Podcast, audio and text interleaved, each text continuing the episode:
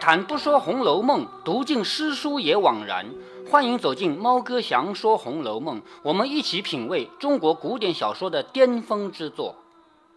好，我们前面已经读到贾政和一群亲客相公们，以及贾宝玉把大观园给游览了一下。现在还不叫大观园啊，造这个园子是为了让元春回来省亲，目前还没有名字。他们暂时叫省亲别院，或者说省亲别墅，以后会改名叫大观园。那到了门口，最后出来以后呢，这里面写的说，前面看起来像没有路了，但是一转过去，豁然开朗，一条很宽阔的路在前面。于是众人出来了。那宝玉一心只记挂着里边，又不见贾政吩咐，少不得跟到书房。什么意思呢？贾宝玉刚才不是封神了吗？走神了吗？对不对？他走神的原因是什么？看到那个大牌楼，就是牌坊，他觉得这个很熟，见过的是吗？至至于，我看是呃，那个太虚幻境。嗯，对，就是在太虚幻境见过的。这个小说在这里没有明说他为什么觉得很熟，下面还会提到这个大牌楼，下面就会提到果然见过的，因为在太虚幻境见过的嘛。那在这里，贾宝玉一心只记挂在里边，但是呢。现在游完了园以后，他爸爸没让他走，他爸爸没顾得上他，就说：“我走走走，我们走吧。”然后就贾宝玉也只好跟着去了，跟着贾政回去了。贾政忽然想起他来，方喝道：“你还不去？难道还逛不足吗？也不想逛了这半天，老太太必定悬挂着。快进去，疼你也白疼了。什么意思啊？你怎么还跟着我啊？快走！那边你奶奶不要急吗？是不是？”你跟着我这个半天，其实贾政也知道，贾宝玉跟他半天，最急的是他奶奶，就是他自己的老娘，是不是啊？所以他说：“难道你还没逛足吗？还不走？你这样跟了我半天的话，你奶奶必定悬挂着呀，就是这个悬挂，就是心里悬挂着嘛。”说：“快进去，疼你也白疼了。”宝玉听说，方退了出来，至院外，就有跟贾政的几个小厮上来拦腰抱住，都说：“今儿亏我们老爷才喜欢。”老太太打发人出来问了几遍，都亏我们回说喜欢，不然的话，若老太太叫你进去，你就不得展财了。什么意思呢？就是这些小厮啊，不是贾宝玉的小厮，是贾政的小厮。这里面每一个人他都有仆人的呀，对不对？仆人女的是丫鬟，男的是小厮吗？他一出来就被贾政的小厮给拦腰抱住了。抱住以后呢，这帮人就跟他邀功，邀什么功呢？就是你跟着你爸爸这个半天啊。你的奶奶不停地派人来问怎么样怎么样，有没有打他，有没有骂他，对不对啊？幸亏我们说他很开心。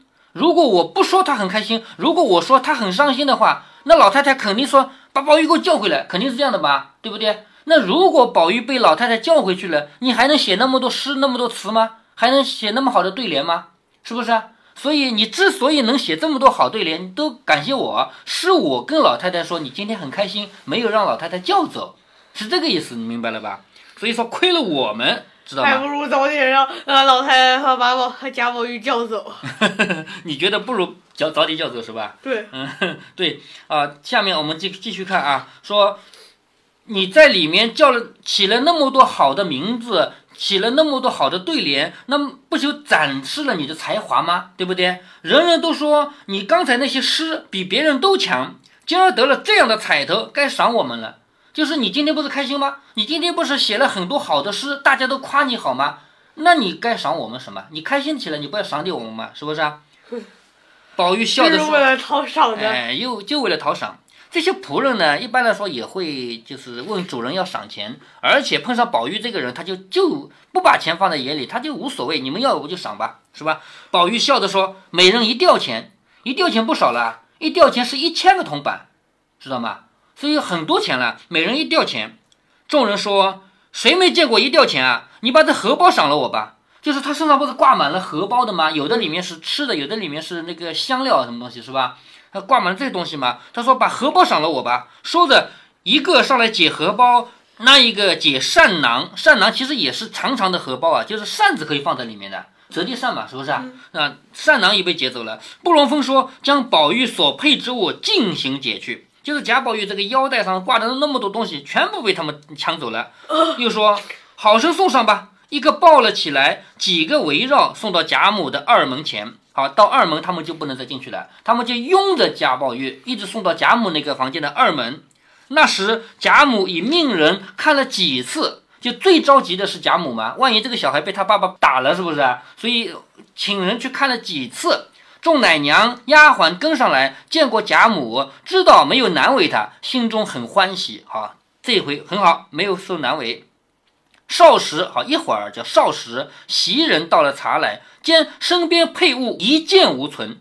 出去的时候身上挂什么东西？这些东西都是袭人帮他挂的呀。每天出去，袭人帮你这边挂一个什么东西，里面放什么；这边挂一个什么东西，里面放什么。所以，对于他身上有什么东西，袭人是了如指掌的，对不对？他回来什么都没有了吗？说身边所配之物一件无存，于是笑着说：“带的东西又是那起没脸的东西们捡了去了。”就是他说那些小厮是没脸的东西，就不要脸的人啊，又是那些不要脸的人把你东西都拿了去了。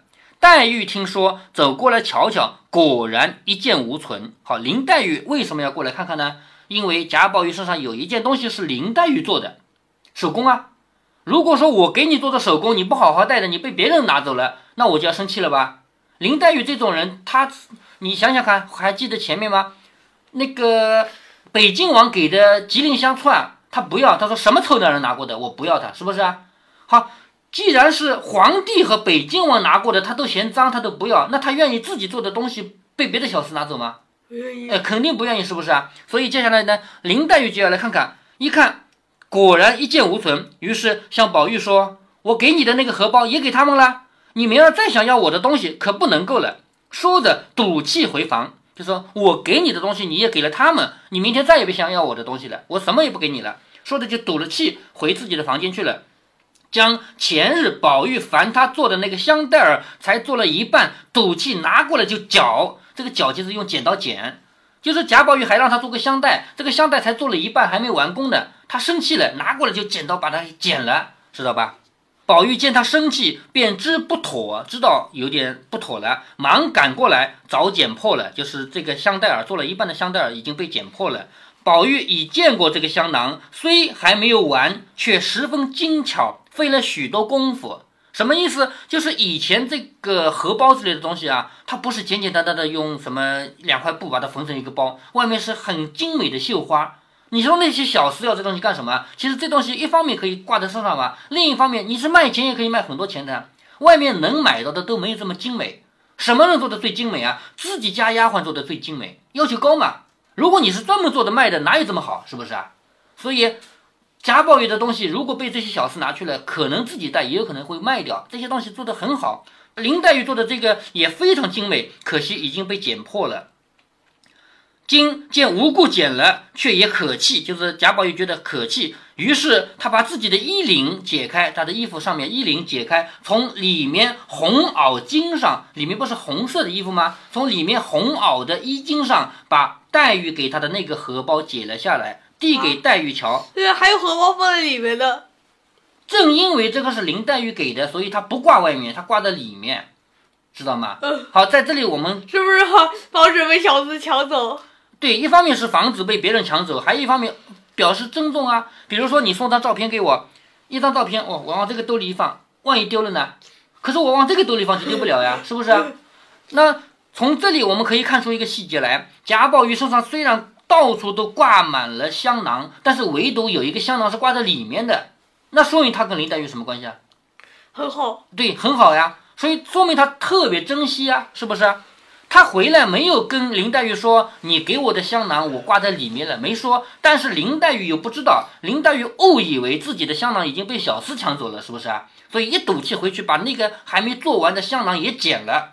可是贾宝玉看到他捡了以后呢，他就把自己藏在里面的荷包拿出来了，递给林黛玉说：“你瞧瞧，这是什么？我哪一回把你的东西给人了？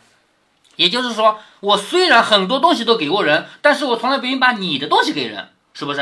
我哪一回把你的东西给人了？林黛玉见他如此珍重，带在里面，可知是怕别人拿去之意，因此又自悔莽撞，悔恨。林黛玉悔恨自己莽撞了，你怎么没有问一声就回来把东西捡了呢？是不是啊？捡掉的又不能再回来了，是不是啊？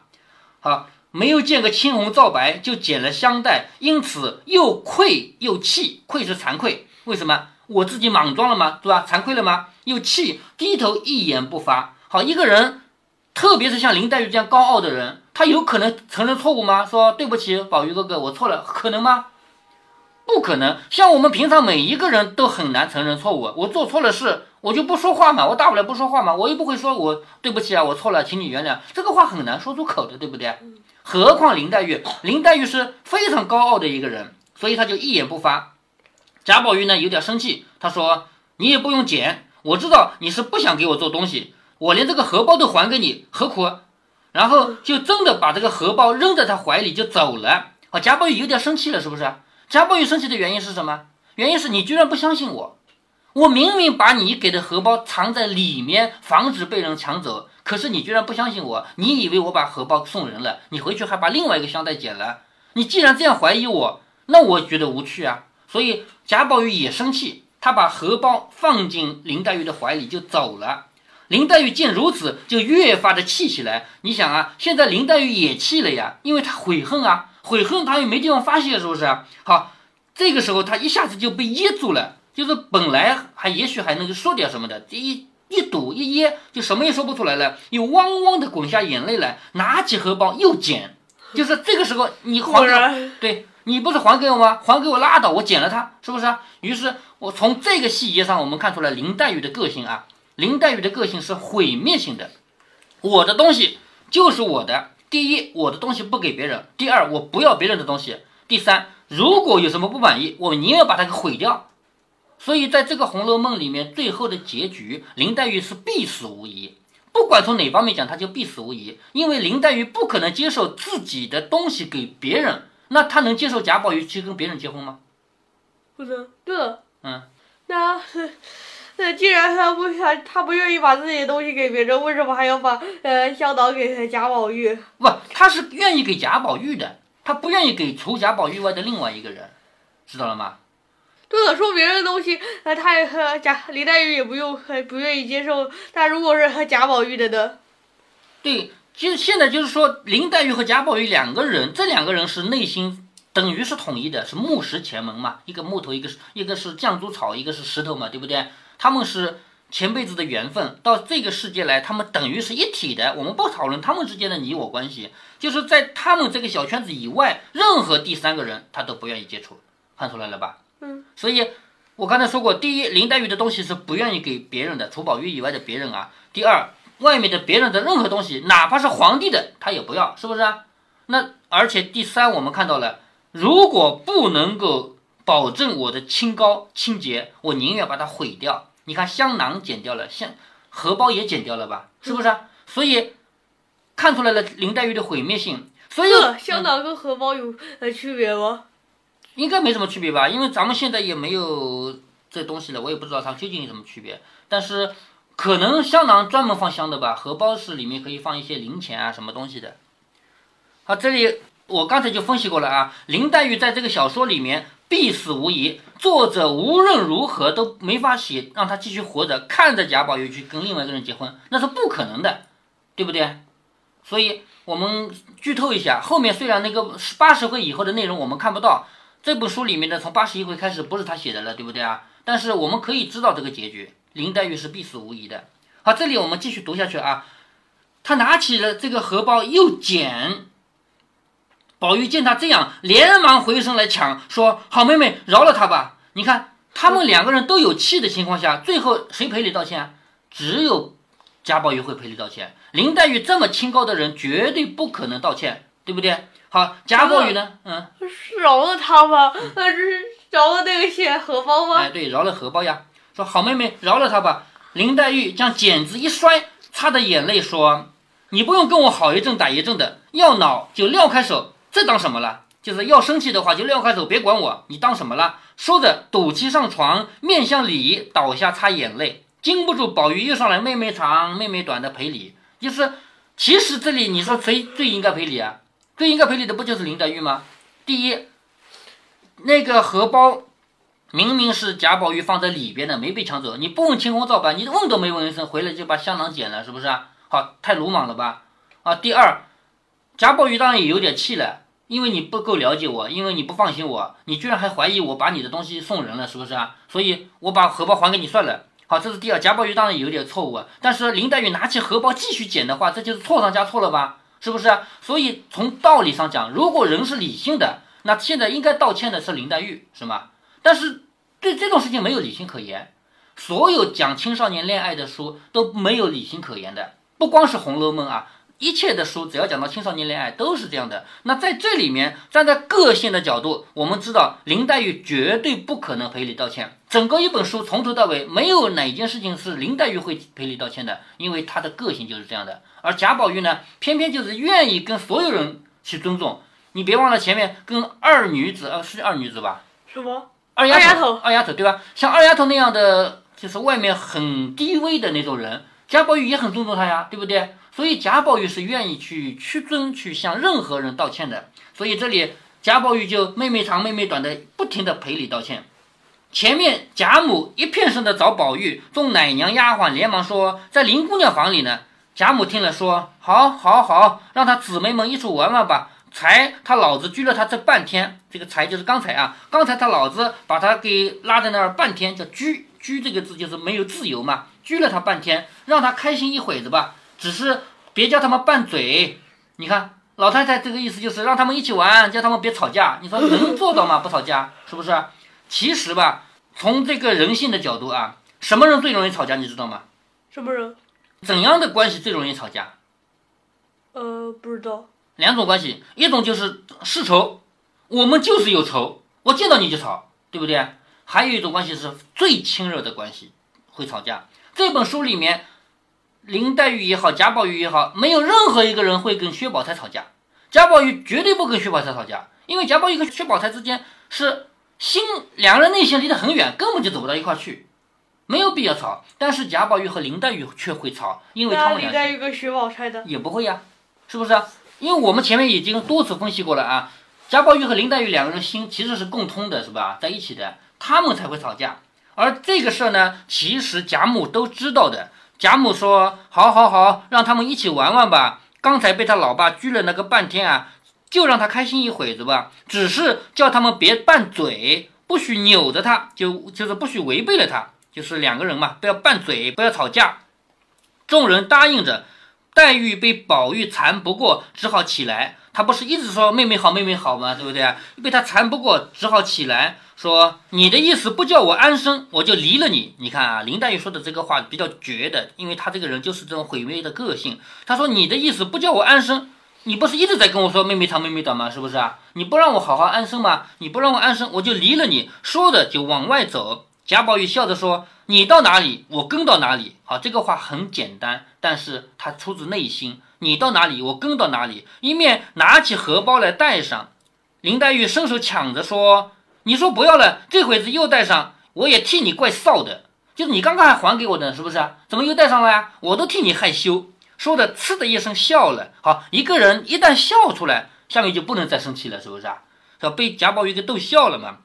宝玉说：“好妹妹，明儿另替我做一个香袋儿吧。”林黛玉说：“那也只瞧我高兴罢了，就是看看我是否高兴吧。我高兴就给你做。”一面说，一面两个人出房，到王夫人的上房中去了。可巧宝钗在那里，好，两个人的吵架到这就告一个段落了吧？嗯，贾宝玉和林黛玉下面会有很多次这样的小吵小闹，正因为他们俩特别亲。前面我讲过，贾宝玉和薛宝钗永远不可能吵架，他们没有任何必要吵架，因为两个人心不在一块儿。而贾宝玉和林黛玉在后面的文章中会吵很多次，就是因为两人实在太亲了，亲到一定地步以后就容易生这个嫌隙，就容易吵架。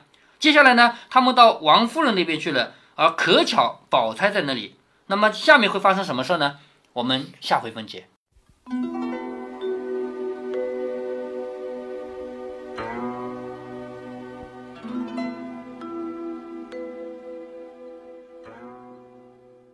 人和人之间的吵架分为两种，一种是有是非的，一种是没有是非的。有是非的吵架其实都很好处理。有一句话说：“真理越辩越明嘛。”经常有劝架的人说：“大家都要理性。”是啊，只要有理性，是非都是可以有公道的。但是另外一种吵架，它是不可能有结果的。我们看林黛玉为什么要生气啊？因为她就是世上的唯一，贾宝玉必须是她的唯一，她也必须是贾宝玉的唯一。她的手工只为贾宝玉一人而做。她也只要贾宝玉一个人的东西。前面皇帝送给北静王的东西，他说什么臭男人拿过的，我不要他。所以他做的手工当然不可以送给别人。那贾宝玉为什么要生气啊？我明明把你当成了唯一，这是不必讨论、不用考虑的事儿，你居然还对我有怀疑，所以我的气性比你还大嘞。对于后面一种吵架，那基本上是无解的。不是有句俗话吗？叫“清官难断家务事”，何止清官啊，赃官和贪官他也断不了家务事啊。就是皇帝，他是天下的老大，但是后宫他搞不定，原因就在于这本来就没有是非，争不出个对错。那么这种吵架该怎么解决呢？在现实中，咱们也能看到劝架的人说：“你们要有理性，这叫正确的废话。”为什么正确呢？因为有了理性，当然就不吵了。但是太有理性就不叫感情了。我觉得这世上最无聊的夫妻，可能是一对律师或者法官这样的人结婚，因为他们从早到晚每一刻都在跟理性打交道。所以我不知道他们是怎样面对情绪这回事的。他们会不会出现第二种吵架呢？难道他们有了矛盾以后是一二三四 A B C D 的把责任理一理，然后讨论赔偿或者离婚吗？我不知道，没有问过。猫哥，我突然想起前阵子看过的一场电影，那部电影从今天开始已经正式公映了，大家可以买票看到了。片名叫《找到你》。猫哥，我提前一个月看了个超前看片会，看完以后，我为他写下了两句评语：这是一部好电影，这也是一部坏电影。作为好电影，一方面演员表演的要好，导演和编剧创作要好。从演员的角度说，演的是真好，姚晨也好，马伊琍也好，演的我都不觉得是他们俩，把冰与火的生活状态、天差地别的感情都给演活了，好。从创作的角度说，电影作为艺术品，必须要制造矛盾，其中就包括人性与法理的冲突，总是要把主角放在两难的处境上煎熬。电影往往会让主角选择人性而背离法理，因为百分之九十九以上的观众希望这种结果，所以这部电影满足了百分之九十九以上观众的世界观，它就是一部好电影。但是，如果你身边有这样的事，就按照电影的情节在发展，那是一件很可怕的事情。电影的主角是一位律师，最后他选择了人性，抛弃了法理。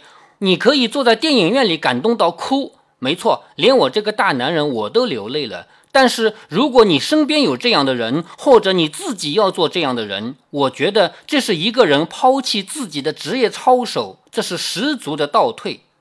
有人说，人是活的，法是死的，所以必要的时候不能完全按照法律来。而我要说的是，正因为法律是死的，才必须死死的执行，不可以因为人的原因而松动。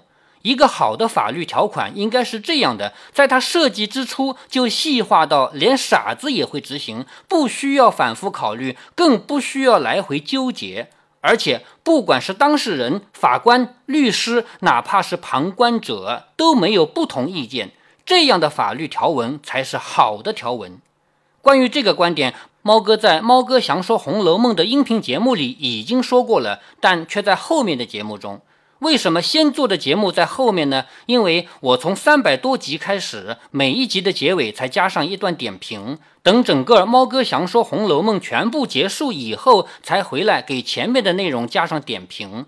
大家听到尤二姐之死的时候，猫哥会详详细细的点评一下什么叫做好的制度。好的制度并不是做好事的制度啊，而是让所有的人做事与他个人的为人无关，只跟岗位有关。这一个岗位，不管来的是雷锋还是和珅，他做的工作都是一模一样，这才叫好的制度。